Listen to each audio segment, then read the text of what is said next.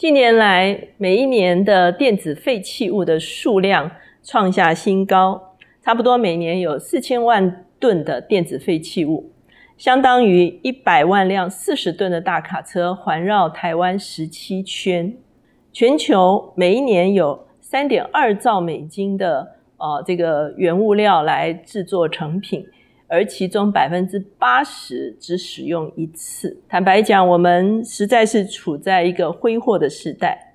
如果我们不改变现代的经济模式的话，我们留给我们的子孙的只不过是一个贫穷的富裕时代。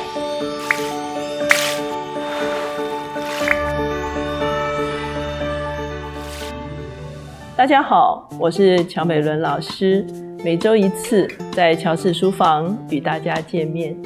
今天我们的单元是快闪新书，今天我们所要介绍的这本书叫做《循环台湾》，它的作者是黄玉珍跟陈慧玲。黄玉珍先生是台糖的前董事长。他目前呢是循环台湾基金会的董事长，而陈慧玲小姐呢，她自己是工业生态的硕士，目前是循环台湾基金会的执行长。他们两个共同写了这本《循环台湾》。事实上，黄玉珍先生之前还有一本书叫做《循环经济》哈。那循环台湾基金会它的目的就是触动台湾的社会转型，能够啊成为。一个循环经济的一个地方。那我们首先来谈一谈什么是循环经济。循环经济的另外相对面的一个概念就是所谓的线性经济。这么多年来，我们的经济一直都是线性经济哈。所谓线性经济就是开采、制造、消费、抛弃。就像我刚才开始说的哈，我们三点二兆美金的产品呢，其中百分之八十。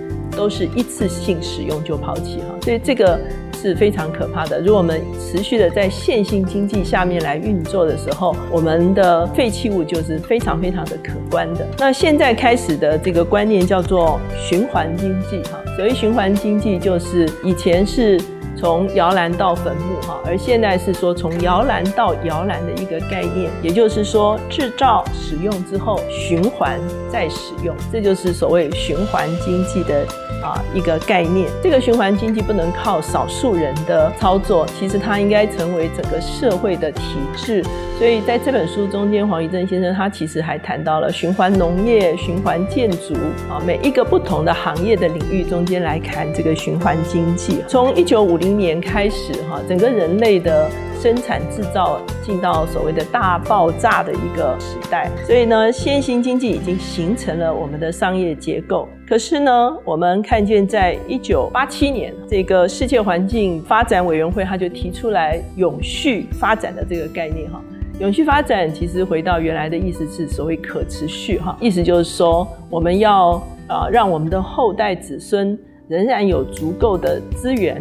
有足够好的环境，能够啊继续生存发展下去哈，所以这是一九八七年所谓的推动永续发展。那二零一五年的时候，联合国它提出来了十七项，就是永续发展四大面向的一个指标，包括治理面、社会面、经济面跟环境面。所以呢，现在很多的呃产业呢，其实都。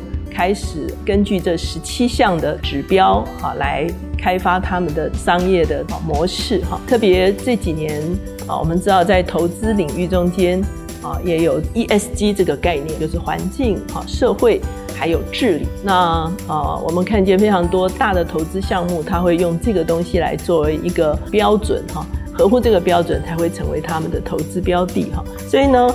啊，我们如果看台湾的时候，我们常常觉得台湾是因为很长时间是所谓的代工的一个产业哈，所以呢，我们常常会说我们有五缺哈，缺水、缺电、哈，缺土地、缺工、哈，缺人才。可是如果我们没有仔细的去计算台湾这片土地上还有什么资源，我们还可以怎么样的循环的来利用？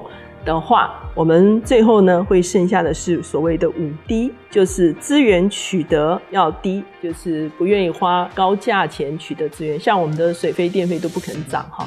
呃，土地取得要低，呃，环保成本要低，融资税率要低，薪资成本也是低。如果我们没有一个啊整体经营的一个眼光的时候呢，啊，我们所留给我们的子孙的，的确是一个看起来富裕，可是却贫穷的一个社会。哈，黄玉珍先生其实他是非常专业的，在推动循环经济的这个概念。他提到说，以前呢，我们在讲这个环境议题的时候，我们有所谓的三二哈，就是减量，然后再利用。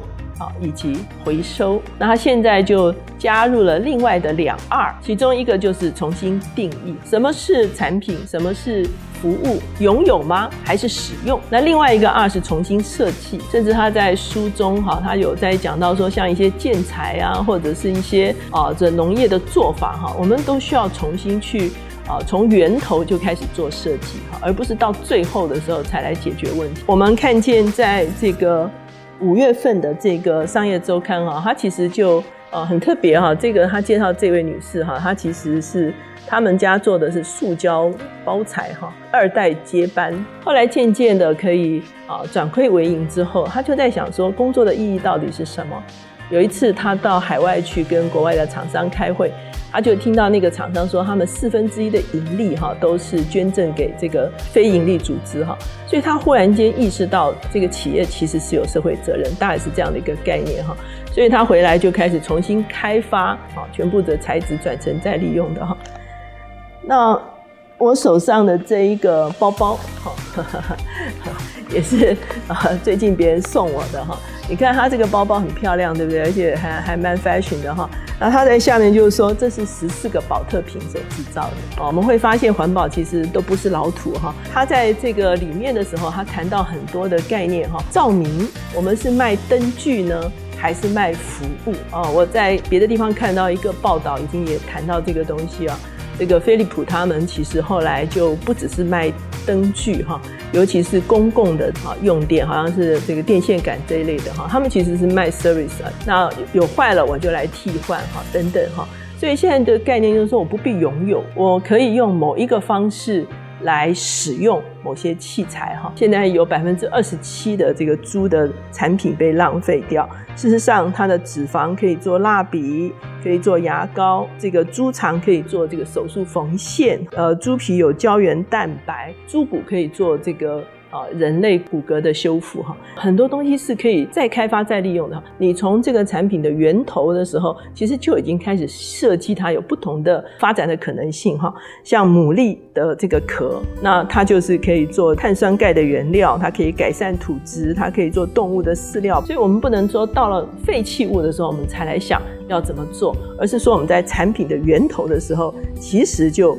可以开始思想。那在书中，他也谈到这个循环农业。他说，包括在美国，现在有些农场，他们做的是牛跟鸡跟猪轮流饲养。这个轮流饲养的结果呢，就是很多的动物的这个排泄啊，可以怎么样去养土地哈，然后再循环。所以他们也设计出这样子一个循环的做法。像啊，我们也很多所谓丑蔬果哈，意思就是说，以前这个包装到非常精美哈，可是丑蔬果是不是有其他的这个使用的空间？在循环农业的里面，他也谈到循环建筑，我们现在可以设计的这个建材就应该是可拆解、可替换、可再利用的这个建材哈。所以你在设计建材原料的时候，你选用的是什么样的材质？